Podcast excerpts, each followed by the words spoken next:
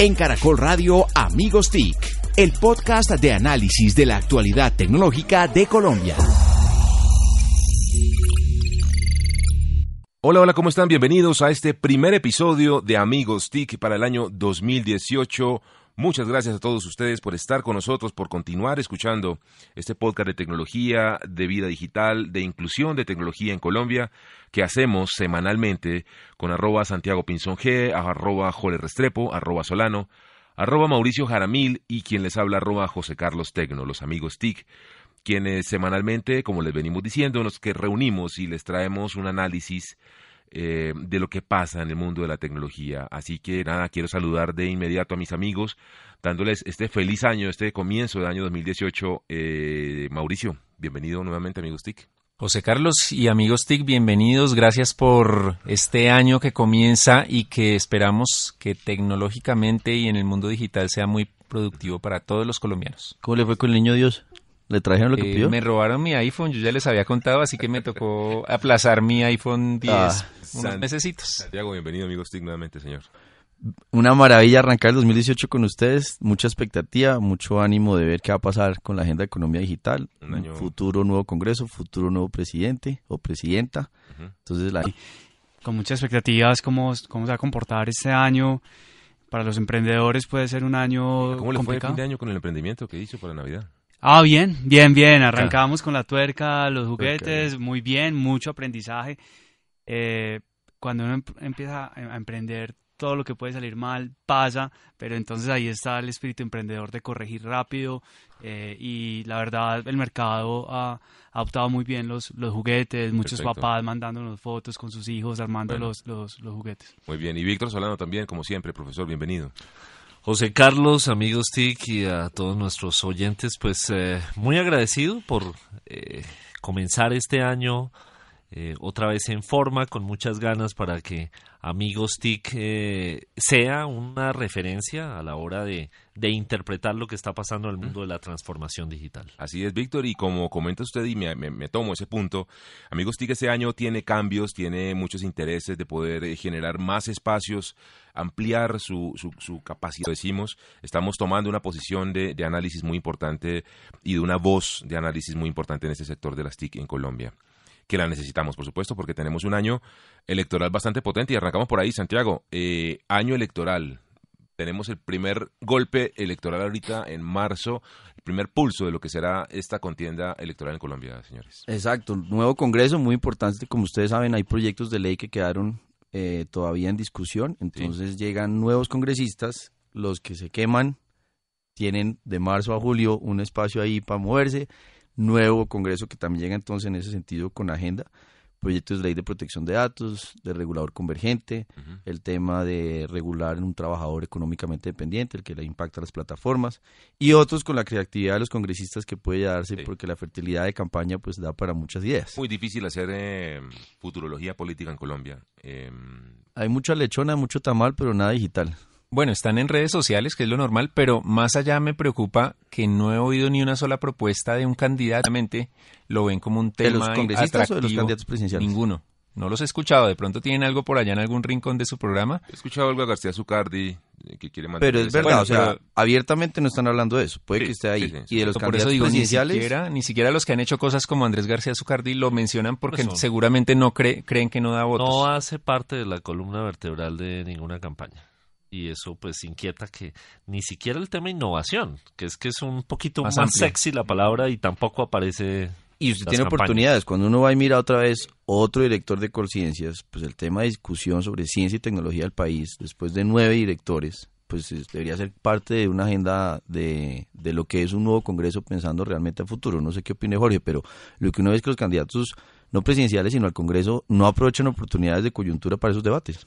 Sí, total. Digamos que, que se armó todo un debate alrededor de los nueve eh, directores de, de Colciencias, pero bueno, ¿dónde estaban las propuestas? ¿Dónde estaban eh, realmente como la- las voces, los discursos frente, frente a esa situación que, que reiteramos es una situación bien triste lo que ha pasado en Colciencias. eh, desde antes habíamos levantado la voz diciendo este director actual eh, no está dando la talla y el nombre, el apellido era claro para todo el mundo quién estaba detrás de, del director y, ¿Quién? Y hojas de vida. aquí. Ah, eh, Liscano, Sí. Liscano estaba detrás de, del director y habían las hojas de vida con papelito y todo del despacho Mm. del, del senador. eh, entonces, bueno, es, es- es una- un secreto a voces pues que me atrevo acá a Y eso compartir. que, y eso que Ocampo no es, no viene de un crecimiento desde las entrañas del proselitismo.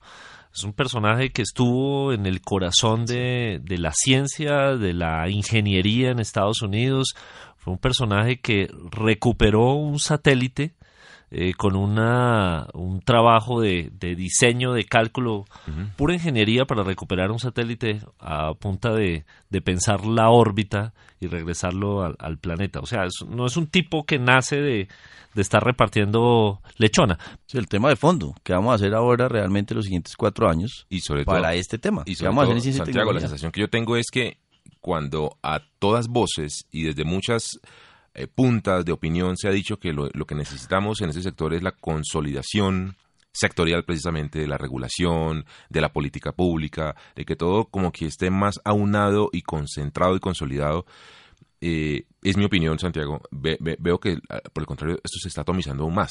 Y, y lo digo porque el DNP está eh, tomando una posición de liderazgo muy, muy importante nuevo en el tema de las TIC, que no me parece mal. A mí el DNP me parece un, departamento técnico muy potente, lleno de academia, lleno de, tecnicismo, de gente que sabe, con muy buenos estudios. Luego viene la comisión intersectorial del, del, del MINTIC. Luego viene eh, el regulador convergente. Luego, a- al fin, eh, eh, ve que uno que toda esta política se va a terminar de desbordar en diferentes entidades. ¿Cómo lo ve usted? ¿Cómo- No, pues hay un nuevo, digamos, capacidad institucional, el decreto 2189 del 2017, o sea, hace una semana salió, que crea la nueva dirección de, de NP, Dirección de Desarrollo Digital, y la nueva di- subdirección de Prospectiva Digital, que tiene bien. unas funciones, Sí, sí. artículos 58 y 59 para que lo miren, interesantes porque va a estar en temas de formulación de políticas, va a mirar los proyectos de inversión, va a emitir conceptos para efectos prácticos en lo que puede ser programas, proyectos en temas de TICs, va a trabajar con el- los eh, reguladores. Entonces, otro actor, frente a lo que usted decía, importante,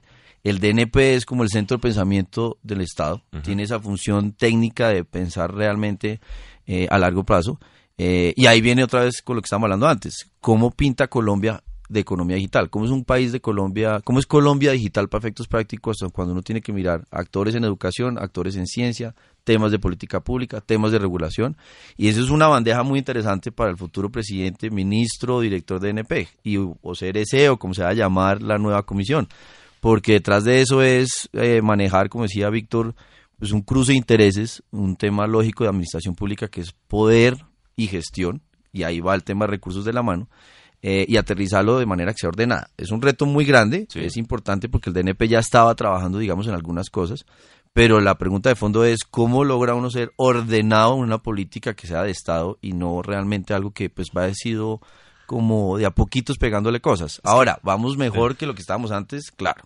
Es que esa articulación realmente es un desafío, porque por un lado Mintic se debe concebir a sí mismo como el cerebro de ese pensamiento vertical, especializado en un área del conocimiento. Que entre DNP, me parece que lo que le da es, miren señores Estado, el tema hay que pensarlo más transversal, y esa es una ganancia allí. Pero si no se hace bien, puede haber un choque de trenes eh, que termine al fin dañando el sector. Sí, pero de todas maneras el DNP siempre ha estado. Lo que pasa es que estaba en una subdirección con un, eh, con un equipo muy limitado. Entonces yo cuando trabajé en Mintic, uno cada vez que necesitaba una ficha de inversión y demás, pues tenía que Había tener que el aval de, del DNP. Eh, había gente muy competente, pero muy limitado en equipo. Entonces a uno le tocaba patinar demasiado. Entonces ahora que tengan una infraestructura y que tengan Mm. un equipo más grande, pues yo creo que es una buena noticia, pero coincido, pues ahora tienen que estar coordinados o si no va a ser choque de trenes. Empoderarlo es también darle línea a los COMPES, el que viene de infraestructura de datos, que es algo transversal, y viene algo muy importante que se Jole, es precisamente cómo ordena uno en las diferentes entidades esto de transformación digital. No es simplemente compro computadores y estoy pensando en hacer una inversión anual, sino detrás de esto qué va consistente en que no sé, cualquiera de las otras entidades pues no estuviera realmente conectado a lo que es una transformación digital. Entonces viene el tema liderazgo también ahí. Yo soy optimista. Yo creo que, Sí. que, que el Departamento Nacional de Planeación tenga el tema tecnológico y el tema digital como algo importante en su organigrama y en sus planes es algo muy positivo. Más allá de la coordinación, que claro, pueden salir las cosas bien, pueden salir las cosas mal, eh, yo lanzo la, la alerta de que no se deje politizar esto. Sí. Si el Ministerio TIC se mantiene fuera de la politiquería y, es, y el Departamento Nacional de Planeación toma decisiones técnicas, eh, por más errores y dificultades de una integración o de una colaboración entre las dos entidades, puede salir bien. Mm. También, no sé si ustedes vieron el documento de la CCIT, del, del, del del tanque de, de- de pensamiento que liberó la Cámara Colombiana de Informática y Telecomunicaciones. Eh, lo desarrolló su oficina de- de- de- del tanque de análisis y creatividad, el TIC-TAC, Tic-tac. eh, que se denomina Colombia Visión 1822. Es una, un documento que está pensado exclusivamente para eh, las campañas presidenciales. Eh, de manera transversal, el objetivo de este documento es que estas campañas tengan una guía, una, una guía base inicial de eh, ciertos pilares y puntos de desarrollo de política TIC que, por supuesto, no es para eh, inocular a la fuerza, sino simplemente un documento de recomendaciones muy interesante que ve de manera amplia un espectro total de, de lo que se requiere en temas de TIC en Colombia, en espectro, en talento, en ciberseguridad, en arquitectura pública del Estado, y no hablemos del censo, porque Dios mío santísimo, cada vez que pasa una plataforma de estas, eh, ahorita hablamos de ese tema, se ríen ustedes muy pasitos. necesito que se No, no, no, no. Ya, ya ha mejorado, pero fue de, de fondo los problemas y eso es importante. Todos estos documentos que estamos mencionando a nuestros amigos eh, oyentes se los vamos a dejar en el en- aquí en esta nota eh, del artículo del podcast de este primer episodio de Amigos TIC eh, del 2018. Ponga ahí también uno que nosotros hicimos, el de economía digital y transformación digital, El de la la Andy, Andy, sí, señor. que lo presentamos en agosto y es con recomendaciones específicas. Muchas coincidimos con las SIT, otras no, porque es la lectura de los empresarios realmente volviéndolos digitales. Entonces son documentos que parece muy bueno ponerlos a, a disposición, que ya están libres, pero que los puedan utilizar a través del podcast. Y queda claro que hay muchas entidades y hay muchas agremiaciones y hay mucha eh, agenda pública interesada en las TIC. Hay muchos cambios, hay muchos proyectos de ley y lo que necesitamos y estamos comentando en este podcast es, es, hombre, que haya articulación, que haya una claridad y que haya una, un orden de, de- de- de ejecución de ese tipo de tareas. Sí, yo creo que es política sí, politización no. De acuerdo. es eh, como el tema. Bueno, hablemos eh, de otro tema muy importante, señores, que fue punta del año pasado y que eh, sigue este año, es el tema de la neutralidad de la red.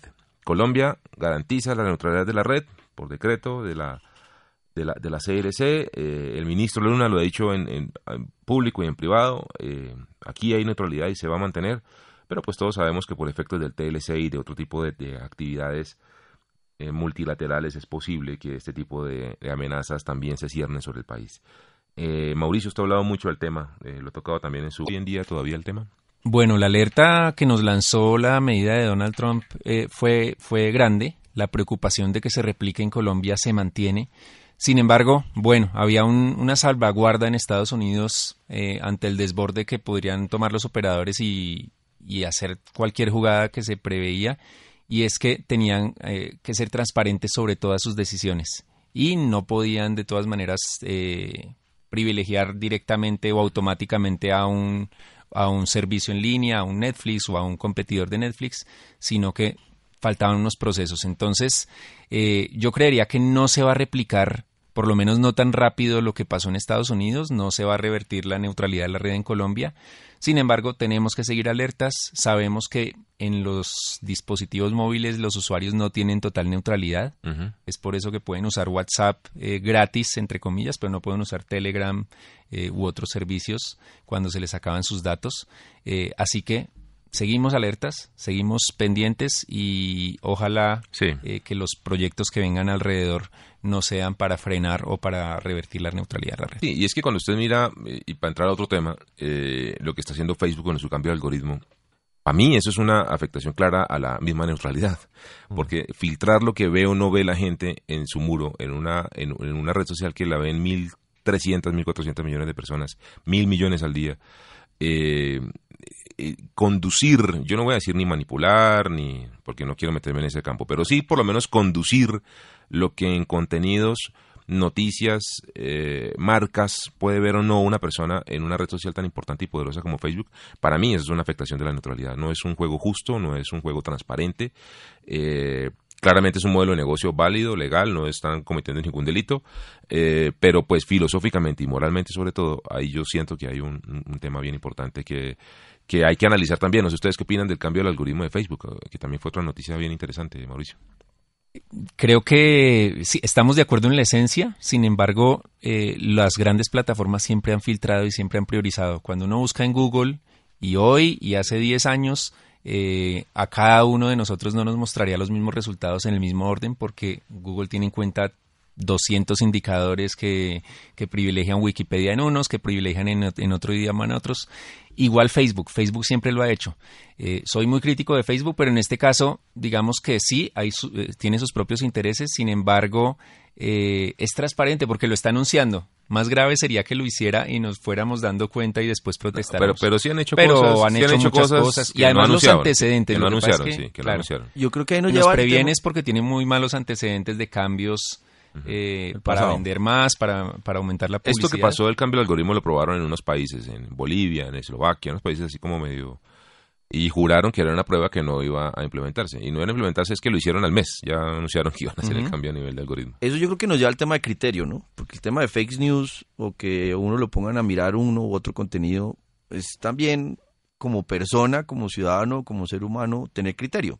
No todo lo que venga en redes, no todo lo que venga Es muy difícil. es difícil, pero pues hay que buscar también que la gente tenga capacidad crítica, porque pues la facilidad, la agilidad, la inmediatez es una cosa, otro es que lo lleven a uno y el otro es que usted no tenga capacidad de entrenar medios está- tradicionales, por ejemplo, como fuente directa y Sí. mucho más seria, a otro que simplemente se deje llevar por lo que le estén pasando en un WhatsApp. Ahí Yo, yo este fin de semana, perdóname, veía una cosa, no sé si vieron de Atún Camps, que salió algo en una, una lata de atún y vi 15 personas con la misma foto y con el mismo... Mercurio. No, no, No, era unos cosa, restos de un animal. Eh, no precisamente un atún. Ocupación, porque eran 15 o más personas las que publicaron la misma foto con el mismo copy, como, vea, me salió esto, que aux- auxilio Van Camps, no me acuerdo cómo era, pero era el mismo copy, la misma foto. Claramente eh, se trata o se ve que tiene un componente de, de falsedad o de, o de fake o de, o de montaje, lo cual uno diría, hombre, si ya pasamos por la época de las fake news y por la época, estamos en este momento mm, duro con el tema de la injuria y la calumnia, perdón, de la, del bullying tan potente que también ha sido muy fuerte en, las re- en las redes, que pasemos ahora al- al- a la injuria industrial y la calumnia corporativa, sí, Dios mío santísimo, o sea, Muy apaguen esa vaina, ya no hagamos más redes sociales. No sé ustedes qué opinan al, al respecto. No, pues con respecto a Facebook, eh, esta medida tiene, yo le veo un lado positivo y el, y el negativo. El positivo es que al final de cuentas sí es como volver a los orígenes. Facebook nació como una red social de personas y cuando llegaron las marcas, cuando llegaron los medios, pues se, se, se volvió prioritario eso que publican las marcas y los medios y lo que publican las personas se volvió secundario. Eh, entonces, de alguna manera es volver a los orígenes y tiene un componente positivo. Lo malo es que eh, alguna vez Mark Zuckerberg de- decía, y, y tiene mucho de validez sobre relevancia, que es más importante un animal muriéndose al frente de la casa que mil niños africanos muriendo de hambre. Y eso con lo doloroso que es, tiene un componente de relevancia y, es parte de lo que nosotros hacemos como periodismo. La noticia local es más importante que la noticia del otro lado del mundo. Pero también eh, suma al tema de la burbuja. ¿Por qué? Porque hace que no salgan los medios de comunicación en el timeline de las personas, por lo menos no si no se suscriben manualmente para que sea prioritario, pero además porque estos experimentos en Bolivia y en otros países eh, metieron noticias de medios locales, es decir, las noticias locales. Mm.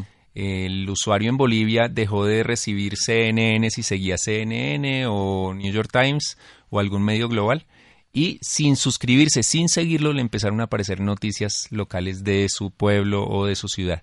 Entonces eso nos mete, o Facebook quiere meternos en otra vez en esa burbuja de noticias locales cuando estamos en un mundo global gracias a Internet. Sí, pero yo creo que acá también eh, como usuarios tenemos que tener cierta responsabilidad. Eh, Clarísimo, al final la el decisión tema, la por ejemplo, nosotros. de YouTube, te puede generar una burbuja de, de contenido, entonces yo solamente, si, si solamente oigo lo recomendado y veo lo recomendado, pues voy a, ser, voy a terminar siendo reggaetonero, porque al, al ver que soy latino... ¿Keto reggaetonero? el- exacto. Combinación. Conqueto reggaetonero. Buen Porque, mix, porque, porque el, si uno no, el- si uno no le, le genera ciertos parámetros, Claro. él, al, al yo ser latino, pues él me va a tirar Criterio. eh, me, me va a tirar reggaetón. Y- Entonces, hay que, hay, lo que hay que hacer como usuario es empezar a buscar, Sí. eh, toda la música del mundo está ahí, entonces Ah. vamos, exploremos y todo. Entonces también como usuarios tenemos que salir y buscar y salir de la zona de confort de lo que me llegue, pues eso consumo. No, vamos, vamos a, a quebrar esas, esos paradigmas. Así es entonces, eh, queridos oyentes, este tema de, de la responsabilidad que tenemos todos nosotros para hacer una- las redes sociales un espacio cada vez más eh, útil, más eficiente, eh, evidentemente también orientado al ocio y, al- y al- y a la conectividad, a la socialización, digámoslo, pero sí libre de todo este tipo de, de- flagelos, de, los- de los fake news, del bullying, del- de, la injuria y la calumnia, dependerá mucho de nosotros. Ese es otro tema bien interesante que veremos a lo largo de este año aquí en Amigos TIC en este 2018. Eh, yo insisto nuevamente con el tema político, Santiago. Vienen las campañas políticas. El primer pulso será ahorita, como decía a comienzo del podcast, en marzo. Vamos a ver qué pasa con los partidos políticos. Les quiero recordar que es, lo más seguro es que el, el expresidente Uribe vaya a tener un, un nuevo liderazgo muy potente en esta nueva legislatura, incluso como presidente, se dice, del Senado. No quiero ver esos debates cuando Iván Márquez levante la mano para pedir eh, la palabra o para o alguno otro de los Moción de orden. moción de orden. Dios mío, eso va a estar. Proposición. increíble. Creo que la se- señal Colombia va a tener un rating muy alto este año para ver esas, esa- esos, esos debates. Pero No, hay hablemos. que ir al Congreso. La gente tiene que pasar por allá a ver eso. Eso en directo también es interesante. Eso hay que conocer el Congreso de la República. Sabroso. ¿Y qué comisión van a quedar estos señores? Pues ni idea, muy seguramente van a buscar comisión primera, pero eso ni idea cómo hacer la, la distribución. Eh, esto es nuevo para todo el mundo. Pero en ese contexto, las TIC y la Colombia Digital tienen espacio, o va a ser, van a tener el tiempo, van a poderse debatir o realmente va a pasar a un tercer plano. No, yo creo que sí, porque fíjese que la televisión legislatura fueron 47 proyectos en temas de tecnología. Es una cantidad de proyectos. Y lo que pasa en la primera en ley tiene más posibilidad de que se vuelvan ley. Pero los que están pendientes o los que quedaron ahí en la discusión, pues hay agendas políticas que vuelven a tener una capacidad distinta porque están empoderadas. Ujú. Depende cómo quede la bancada, Depende depende cómo- cómo quede su candidato presidencial, depende cómo siga las eh, campañas regionales. Entonces, el tema político yo sí creo que es una oportunidad para nosotros, para ayudar a, a elevar más en la agenda pública los temas que pueden Ajá. ser eh, de economía digital. Yo le veo más el vaso con optimismo, medio lleno, con ánimo de, de construir, a que usted solamente piense en la típica agenda. No, y- Normal. y ahí mandémosle el mensaje a todos nuestros oyentes. Ayudemos entre trabajo todos a todos. construir que el tema de tecnología, de innovación, de ciencia haga parte de la agenda del Congreso. Es decir, que ahora por las... Yo sé que el tema de la paz es supremamente importante, pero es que la paz también se construye alrededor de meter todos estos temas que se piensan más a largo plazo. Y por la economía, la economía está difícil. Usted necesita es apuntarle a un nuevo desarrollo económico. Esto es parte de la respuesta. Que esté en la agenda del Congreso, pero la agenda que está por encima de la mesa. Sí, de acuerdo. De Dios acuerdo. mío, santísimo. Bueno, ¿y cómo Eh, nos fue con el CES? Cuéntenos rápido cómo Uy, nos el fue con CES, sí señor, me tocó el CES este año. Caminé 18 mil, entre 18 mil y 20 mil pasos al día caminaba yo, señor, Wow. porque nunca hace uno aquí en Se le Bogotá. notan, está más flaco. Muchas gracias. Eh, sí, caminar y por supuesto uno nunca termina de recorrer esa feria, muy interesante, tal vez eh, el, el- el sentido de la, de la electrónica de consumo sigue siendo muy potente, por supuesto, televisiones, drones, cámaras, eh, contenidos y demás. Eh, muy interesante, tal vez eh, lo de destacar todo el tema de inteligencia artificial orientado a hogar, orientado a carros autónomos, orientado Domótica. a todo el tema de domótica, a la in- inteligencia artificial industrial también, muchos robots se presentaron. Eh, pero sigue siendo una feria muy, muy, para el- muy para las cámaras y para el show. ¿Qué es el CES para los que no saben exactamente qué es el CES? El Consumer Electronic Show, el show de, eh, de electrónica de consumo de Las Vegas, es un evento que se realiza desde los años 50. En ese evento eh, se ha presentado eh, prácticamente todo lo que usted en su casa tiene, su DVD, su Blu-ray, su televisor, eh, en los otros horas Walkman, eh, Betamax y demás. Todas las tecnologías de televisión y de electrónica de consumo se han presentado en ese evento tradicionalmente. Eh, está tomando un cariz muy potente hacia el lado de los carros. Ya la industria automotriz dejó en claro que Detroit y todos estos grandes salones de Tokio, Nueva York y demás son salones donde se presenta como la las tendencias futuristas globales de lo que tiene que ver el motor, lo que le gusta a la gente del motor, la- las válvulas, el, los caballos de fuerza, ese tipo de cosas. Y el CES se está constituyendo en la feria en donde se presenta todo el tema de innovación y de confort tecnológico a partir pues por supuesto la tecnología dentro de los carros. Entonces ahí vimos a, bueno, marcas muy importantes, Mercedes-Benz, Nissan, que fue la que nos invitó a, a este evento, presentó una tecnología que se llama Brain to Vehicle, en donde básicamente la propuesta de Nissan es bien interesante y es no pensemos que los carros autónomos o la autonomía o la inteligencia artificial están en una orilla y el ser humano está en la otra y que el punto de quiebre es que en algún momento esa inteligencia artificial tiene que hacer algo sola y el ser humano como que se sale de la de la ecuación. La propuesta de Nissan es nunca va a pasar eso, siempre tiene que haber una simbiosis entre seres humanos y, e inteligencia artificial. Y por eso tecnologías como Brain to Vehicle responden a ello. Y es que eh, tienen unos sensores, los posacabezas del carro tienen unos sensores que lee su cerebro. Entonces, cuando usted va a frenar, acelerar, pasar un carro, eh, eh, frenar o cosas de ese estilo, el carro ya sabe que usted va a tomar esa acción y puede hacer mucho más fácil eh, la conducción. Mauricio, yo sé que está Pero el casco es ¿Qué para cada diciendo- persona, ¿no? ¿Qué estaba diciendo el O sea, posacabezas se necesitaría José cada Carlos? persona ¿Qué es lo el que estaba diciendo? posacabezas tiene que ser una tabla de surf. Sí. Sería incapaz de molestarlo por eso. Ay, Dios No mío, al yo- bullying yo en pensé- Su 2018. apoyacabezas El- el muro de. Berlín. Pero detrás. poniéndole, ¿Sí? poniéndole seriedad al tema, José Carlos. Bueno, cuando, cuando Apple hacía su Macworld Expo al tiempo con el CES, Señor. lo opacaba. Un solo lanzamiento de Steve Jobs hacía que los 90 lanzamientos en el CES Se fueran eh, quedaran inadvertidos. Pero en los últimos años ganó mucha fuerza y hubo años en los que el CES dictó la agenda de no algo No tan de- interesante. Yo insisto, el CES es un evento muy para las cámaras, muy para muy, muy para esa época del año en la que no hay mucha noticia, entonces uno ve una cantidad de Sí, las cubrimiento. cosas espectaculares de 15 Bueno, mil juguetes, dólares, obviamente. pero algo realmente de consumo que usted diga, este año lo vamos a ver. Eh, todo no el tema de, las, de los ¿no? asistentes de voz eh, ya integrados, eh, por ejemplo, en la línea blanca, en los carros, cosas de, de ese estilo, las plataformas que sabemos todos, Google Assistant, eh, Si- Siri, eh, la misma Alexa de, Ya viene el de. Amazon, eh, ya viene el HomePod de Apple. Todos estos asistentes virtuales, estos asistentes de, de semi-inteligencia artificial, ya los vi mucho más integrados este año en, en el hogar, eh, muchos electrodomésticos, mucho en carros, eh, y Más eso productos hace... que uno vaya a comprar. No todavía prototipo por eh, allá, no, sino sí, que no, realmente uno los vea ya- en el mercado. Exactamente, producto, Eso sí es verlo en carne propia directo. exactamente, poder conversar con el carro, digámoslo de cierta manera, a través de Google Assistant, fue algo que yo vi, viví y es muy fácil, ah, de verdad, muy facilita mucho las cosas, dime cuál es mi siguiente agenda, cuánto me demora mi siguiente cita, Mm. cosas de ese estilo que uno ya puede interactuar con el carro de manera mucho más eficiente. Natural. Y a través ¿Pudo de hacer pruebas en español? No, pruebas en inglés, manejé un carro autónomo. Eh, bueno, me senté en un carro autónomo. No tenía cabeza, señor, así que tranquilo, no vaya a hacer comentarios al que respecto. Tenía que ¿sí? tener sunroof, eh, con- ser convertible O convertible. para que cupiera. En el platón de la camioneta sí. me tocaba. Y es muy, muy gracioso hablando en serio porque cuando a uno le dicen suelte el carro, uno a 90 millas en un, en un Sí, freeway. en da, da miedito, da miedito. Uno dice, espere, ¿seguro? No, sí, suéltelo. Y realmente, pues, a, a fuerza de charlar con la persona que iba al lado mío, me desentendí de la conducción, que es realmente un, un punto en el que uno al final te asusta. Hay un estudio que dice que más o menos entre el 70 y el 75% de las personas aún sienten inseguros o no sienten más bien muy seguros el tema de la conducción autónoma. Es evidente, pero el carro, les digo, mientras yo hablaba con el señor, eh, pues el freeway no era recto, era curvo, o sea, el tipo se movió solito, rebasó otro carro, eh, y en algún momento me soltó la conducción otra vez, eh, que de hecho la persona que iba conmigo se, pues no se asustó, pero sí se impresionó, le pareció interesante. Y es que claramente estos sistemas de esos carros en Estados Unidos están muy conectados con todo, con el tráfico, con el sistema de alertas de las cosas. por el sistema de alertas eh, eh, del clima y fue en un momento el carro me dijo alerta de tormenta a 40 millas de su ubicación, eh, desactivo la conducción automática y me soltó el carro.